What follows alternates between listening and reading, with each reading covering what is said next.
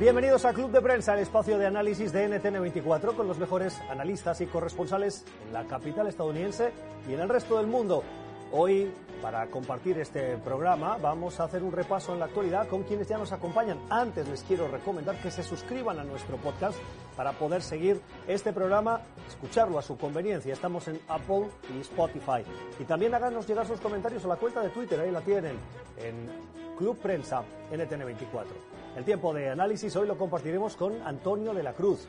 Antonio es analista político, es director de Interamerican Trends y columnista de El Nacional en Venezuela. Antonio, ¿cómo estás? Muy buenos días. Muy buenos días, gracias. Gracias por, estar con nosotros. Y con Fernanda Caso. Fernanda es eh, mexicana, es analista político y es colaboradora del periódico El Heraldo de México. ¿Cómo estás, Fernanda? Muy bien, encantada de estar por acá, como siempre. Gracias por acompañarnos. Quiero agradecer públicamente a Antonio, bueno, me parece que más a tu mujer que a ti. Tú por traerlo, pero tu mujer por prepararlo, porque nos ha traído hoy un, un cake, Pastel. un pastelito eh, para los que estamos aquí al pie del cañón trabajando. Los que están al pie del cañón en sus casas no van a poder disfrutarlo porque también trabajan, pero no tienen esa posibilidad. Pero gracias por ese detalle. Y si tu mujer nos está viendo, desde aquí nuestro agradecimiento en nombre del equipo. Muchas gracias, Gustavo.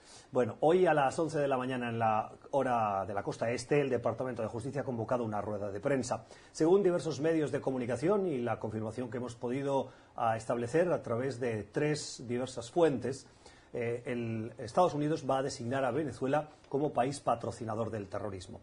El anuncio, todavía eh, pendiente de la confirmación oficial por parte de la Administración estadounidense, vendría acompañado de otras medidas que podrían incluir sanciones, nuevas sanciones, a casos abiertos por eh, corrupción e incluso petición de captura con ah, premio ah, para eh, el mismo ah, Diosdado Cabello, Nicolás Maduro y otras personas del régimen.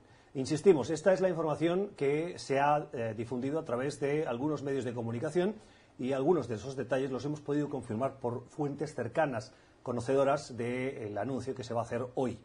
La Administración no ha hecho un anuncio oficial, pero, eh, Antonio, esas fuentes y las que antes de comenzar el programa nos comentabas van en la misma línea.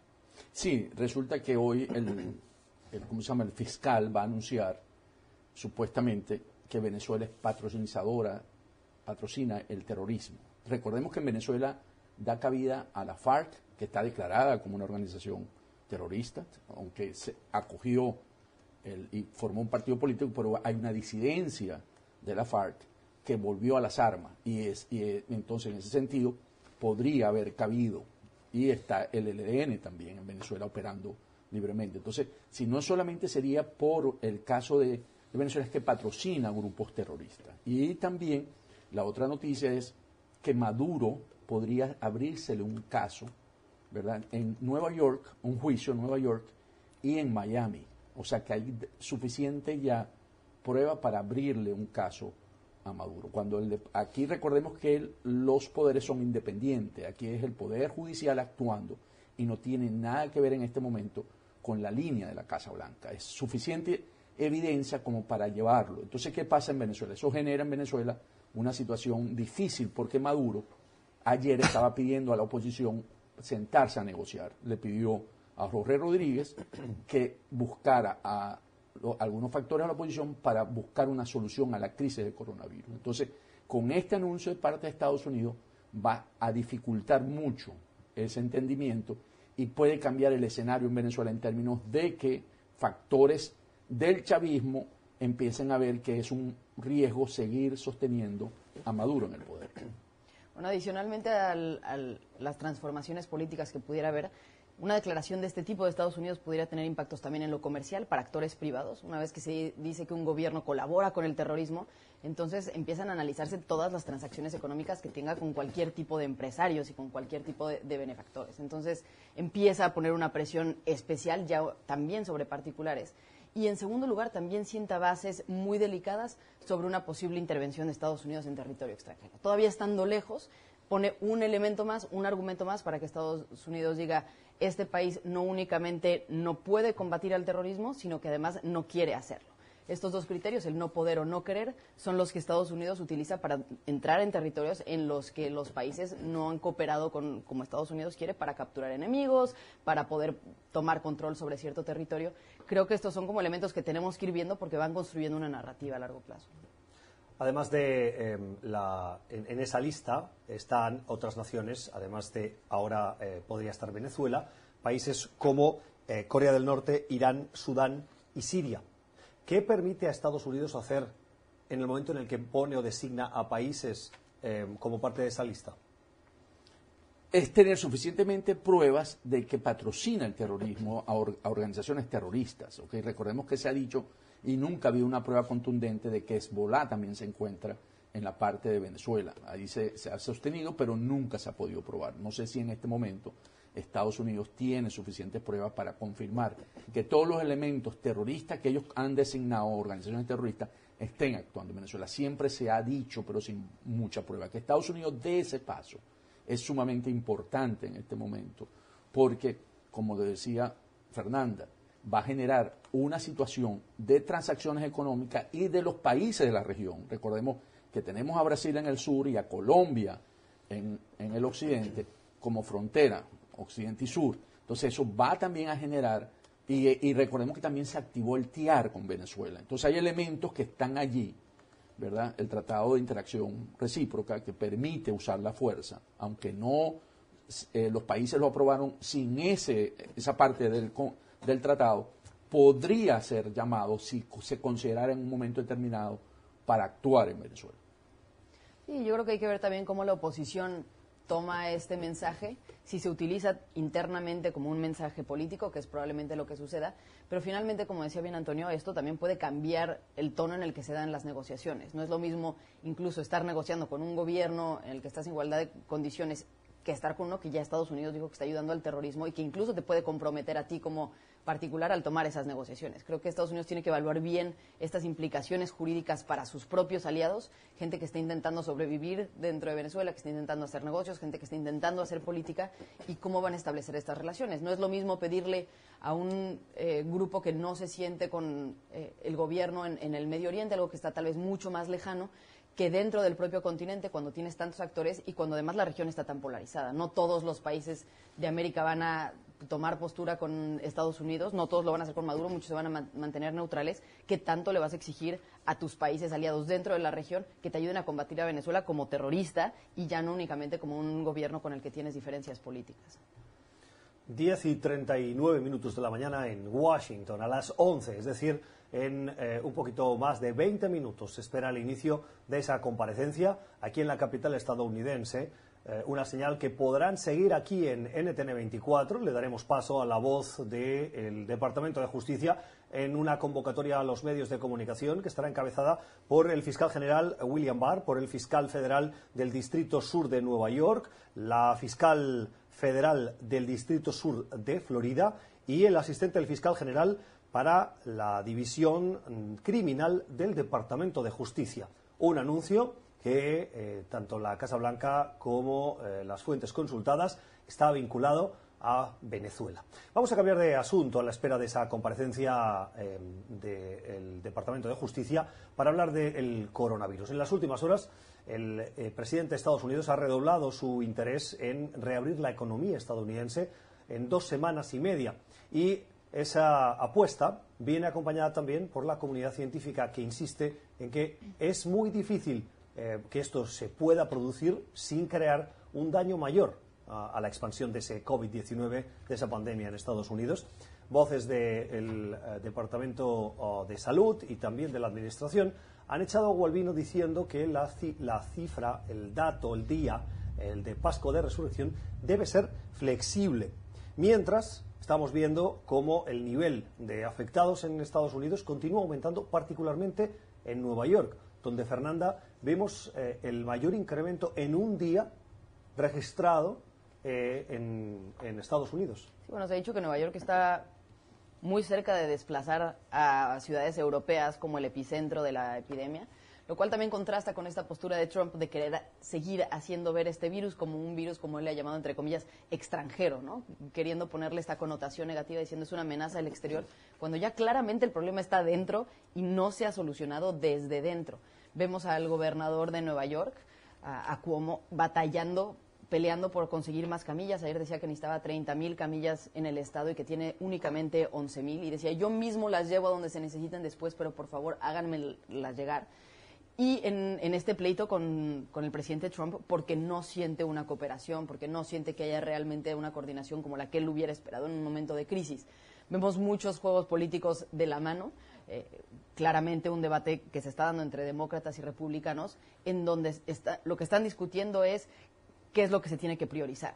Si retomar la economía, volver a detonar eh, el, flujo y, evitar esta caída de los mercados que se ha estado viendo, o si priorizar la vida de los ciudadanos, que es por lo que están apostando particularmente los demócratas.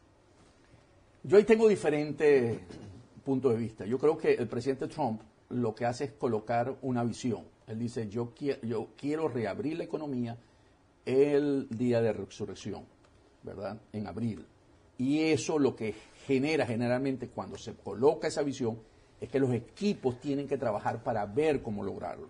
Y ahí tienen que deben estar trabajando a full máquina en términos de test, porque definitivamente para poder abrir la economía tiene que haber, haber eh, eh, data para poder manejarla. ¿Pero tú crees que no manera, lo harían si, si, si, Trump no pudiera poner? O sea, ¿tú crees que no estén trabajando a full de test, por ejemplo? Pero esto te pone más presión. Cuando tú estableces como líder de algo, ¿verdad? Y eso, y eso lo ve uno en las compañías, te ponen la visión y tú tienes que una vez los equipos empezar a actuar para poder generar eso que está pidiendo el presidente de la empresa o la visión. Entonces aquí lo que hizo básicamente el presidente Trump fue poner la visión. Yo quiero que esto se abra el 12. Y todos los equipos, todos tienen que ponerse a full en eso, aunque lo estén haciendo, pero tienen que empezar a hacer el mayor esfuerzo. ¿Por qué? Porque esta economía no se puede parar. Es una economía de 23 mil millones, o sea, 12 ceros que tú no puedes parar, porque el daño que va a causar al mundo occidental es mayor que la parte. Porque ¿qué pasó? Aquí el modelo de, del Imperial College dijo que si se hacía lo, no, no, se hacía nada, morían dos billones. Pero ese mismo modelo, si nos vamos a los económicos, con, con esa premisa, ¿verdad? Si yo me voy al que sugiere el Imperial College, que es el, parar, el parar todo y aislarnos, me genera una contracción económica mayor que la recesión de la última y la del 29, del 2008 y del 29, y me genera desempleo del 30%. O sea, queremos decir que este país puede generar un desempleo de 40 millones de personas si son 160 millones los empleados. Entonces, no es concebible. Hay que buscar cómo converger los dos Lo- lo que para pasa- buscar una solución. Lo que pasa es que eh, yo he visto muchos años cuando los críticos al sistema capitalista, que es el sistema que ha demostrado generar más prosperidad en democracia para las personas, para los ciudadanos. Siempre he escuchado, con, con una incomodidad eh, manifiesta, aquellos que dicen que el capitalismo mata. Y, lógicamente, pienso cuánta ignorancia detrás de esa frase. Pero cuando veo que eh, hay políticos que salen en defensa de la economía por encima de la vida de las personas, pienso que no están defendiendo el capitalismo, están defendiendo otros intereses.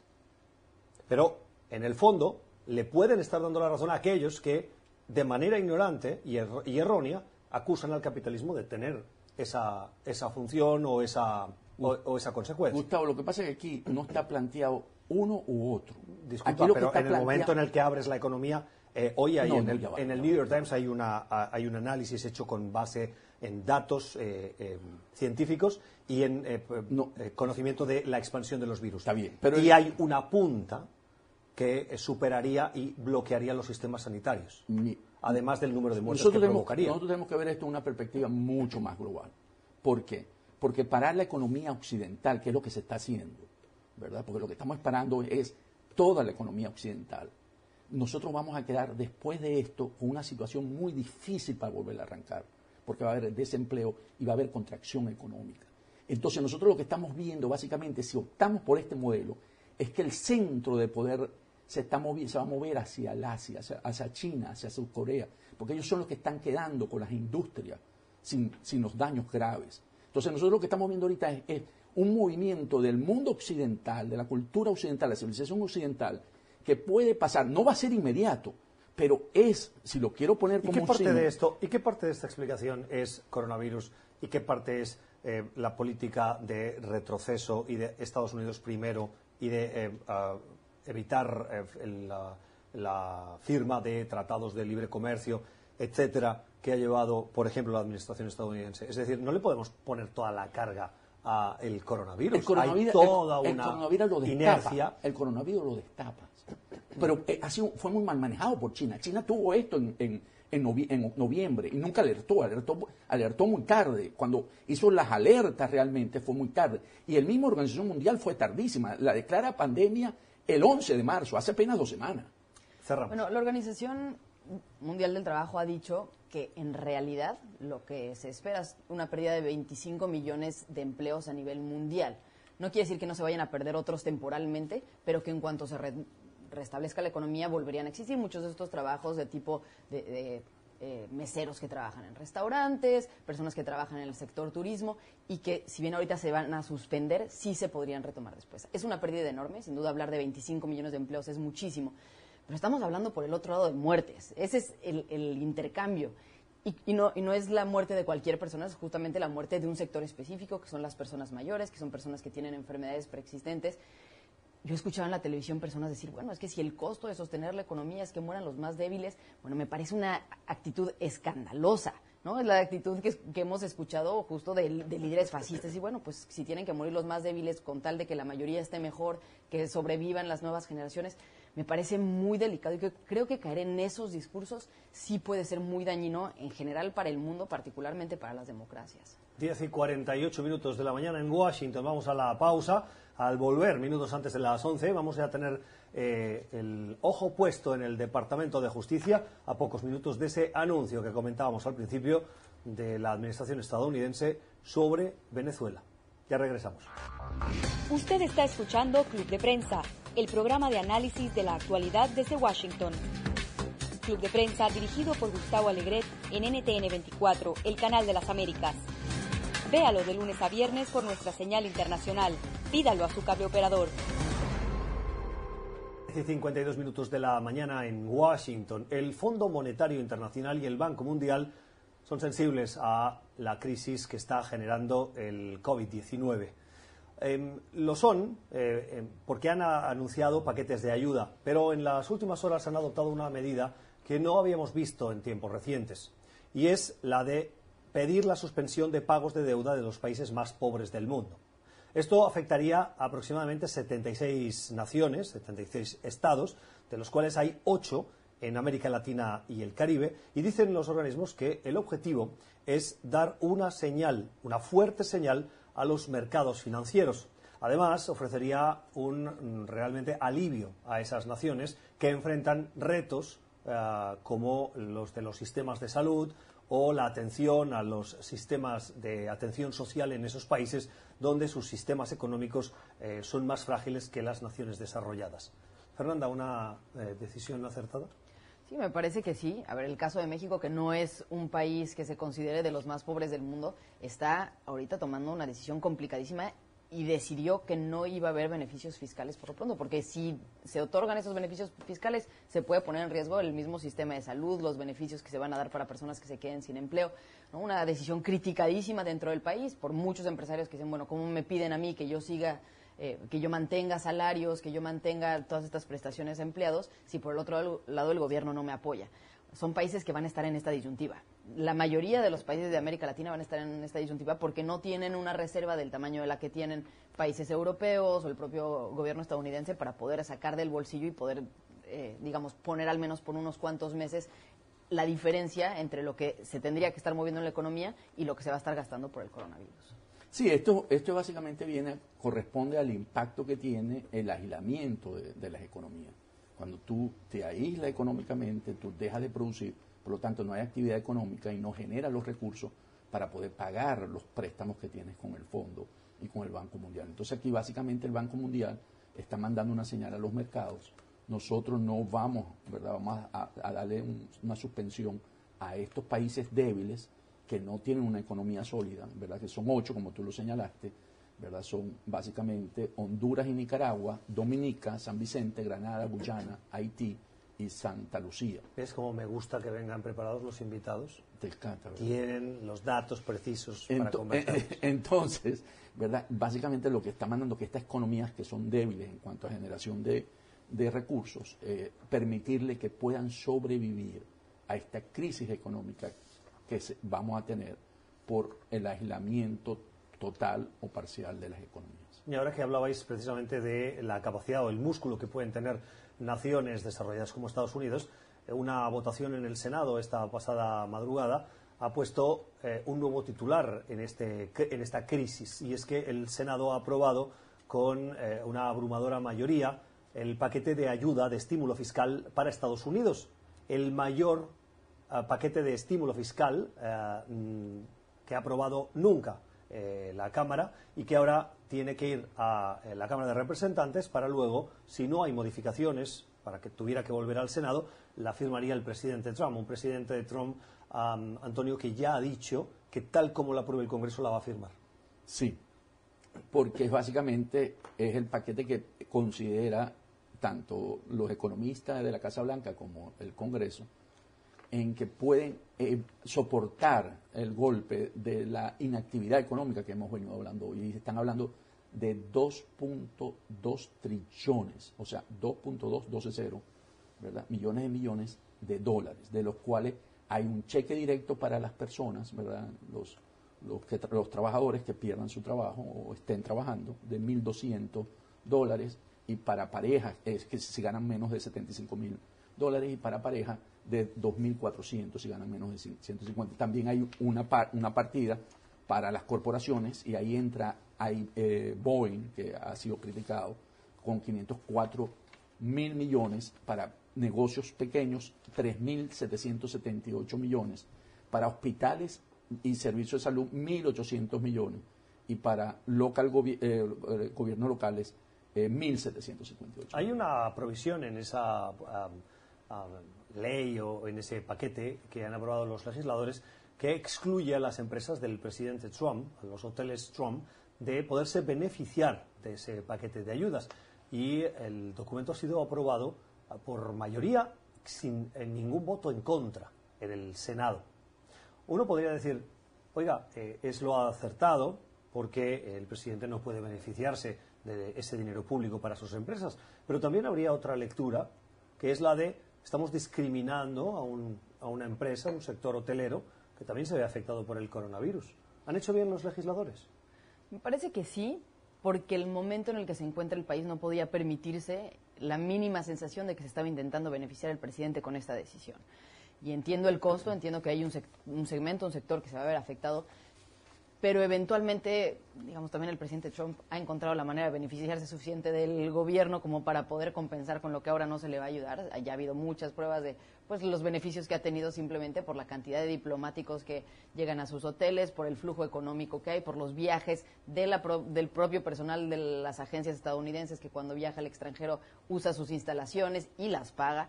Es decir, creo que al final, ya viendo todas estas sospechas, ya viendo todos estos señalamientos y acusaciones, sí era importante que este eh, presupuesto tan delicado saliera así de limpio y saliera con todas estas medidas y, con, y- y- tan cuidado. Si a mí me hubieran dicho, si nos hubieran dicho hace un año que Estados Unidos le iba a estar dando dinero de manera directa a sus ciudadanos, yo creo que a todos nos habría sorprendido y no lo hubiéramos, no lo hubiéramos podido creer. Y creo que también habla del cambio de paradigma que el propio coronavirus está trayendo a la economía estadounidense, al modelo de bien- de bienestar que se ha discutido durante años y que creo que llega para quedarse. Lo que estamos viendo ahorita sí va a sentar precedentes sobre la forma en la que el gobierno tiene que tener planes de respuesta frente a sus ciudadanos y este eh, capitalismo absoluto, ¿no? en donde no hay un mínimo de, de colchón social para poder responder ante crisis, creo que va a ser algo que se va a discutir de aquí en adelante y va a ser tema en, en las próximas elecciones. Tengo que hacer una nueva pausa en este club de prensa de hoy, en el que estamos pendientes del Departamento de Justicia, una rueda de prensa que tienen que ofrecer los fiscales de los distritos sur de eh, Florida y de Nueva York, junto al fiscal general, el señor eh, William Barr, acompañado del responsable de la unidad de crímenes del Departamento de Justicia, en una señal que nos llega del Departamento de Justicia, pendientes de esa rueda de prensa Pausa y nos pegamos a lo que puedan decir las autoridades estadounidenses. Usted está escuchando Club de Prensa, el programa de análisis de la actualidad desde Washington. Club de Prensa dirigido por Gustavo Alegret en NTN 24, el canal de las Américas. Véalo de lunes a viernes por nuestra señal internacional. Pídalo a su cable operador. 11 y 51 minutos de la mañana en Washington. Rueda de prensa del Departamento de Justicia. Textualmente, la fiesta ha terminado. Lo ha dicho la fiscal del Distrito Sur de Florida, que forma parte de ese trabajo conjunto de ese Departamento de Justicia con otras agencias estadounidenses, como la DEA o el Departamento de Estado, que hoy acaban de anunciar cargos contra 15 miembros del régimen de Nicolás Maduro, incluido el líder del régimen, Maduro, además del presidente del Tribunal Supremo de Justicia, Miquel Moreno, o el ministro de Defensa, Vladimir Padrino López. ¿De qué se les acusa? De lavado de activos, de tráfico de drogas, de conspiración para el terrorismo en alianza con las FARC en Colombia y de, fundamentalmente, querer inundar Estados Unidos de cocaína.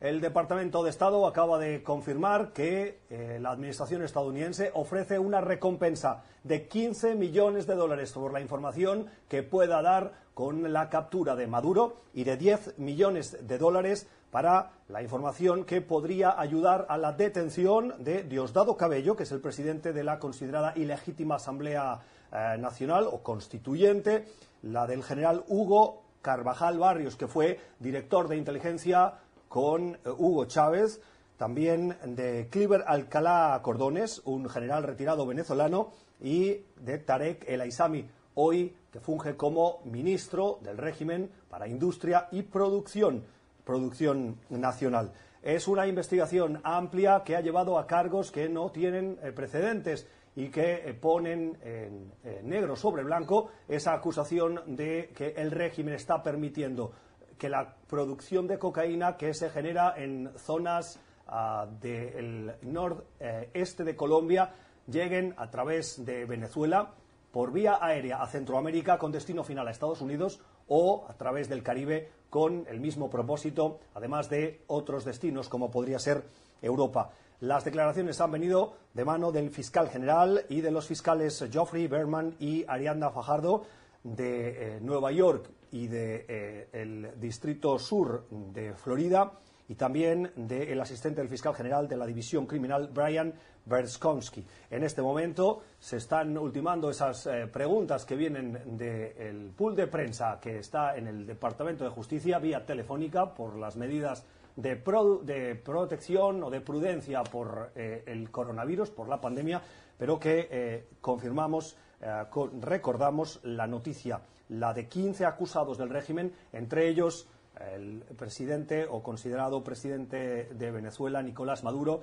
el presidente del Tribunal Supremo de Justicia, Miquel Moreno, el ministro de Defensa, además de otras eh, personas que forman parte del régimen. Eh, el, anuncio, disculpen, del Departamento de Justicia de Estados Unidos, Administración estadounidense, que les ofrecíamos en directo desde el Departamento de Justicia. Así terminamos este especial de Club de Prensa que se ha alargado por esta actualidad informativa. Gracias a Antonio de la Cruz y a Fernanda Caso por habernos acompañado en el especial de hoy y a ustedes por su sintonía. Por supuesto tendrán la ampliación de esta noticia en los titulares y en los espacios informativos de NTN 24. Feliz jornada.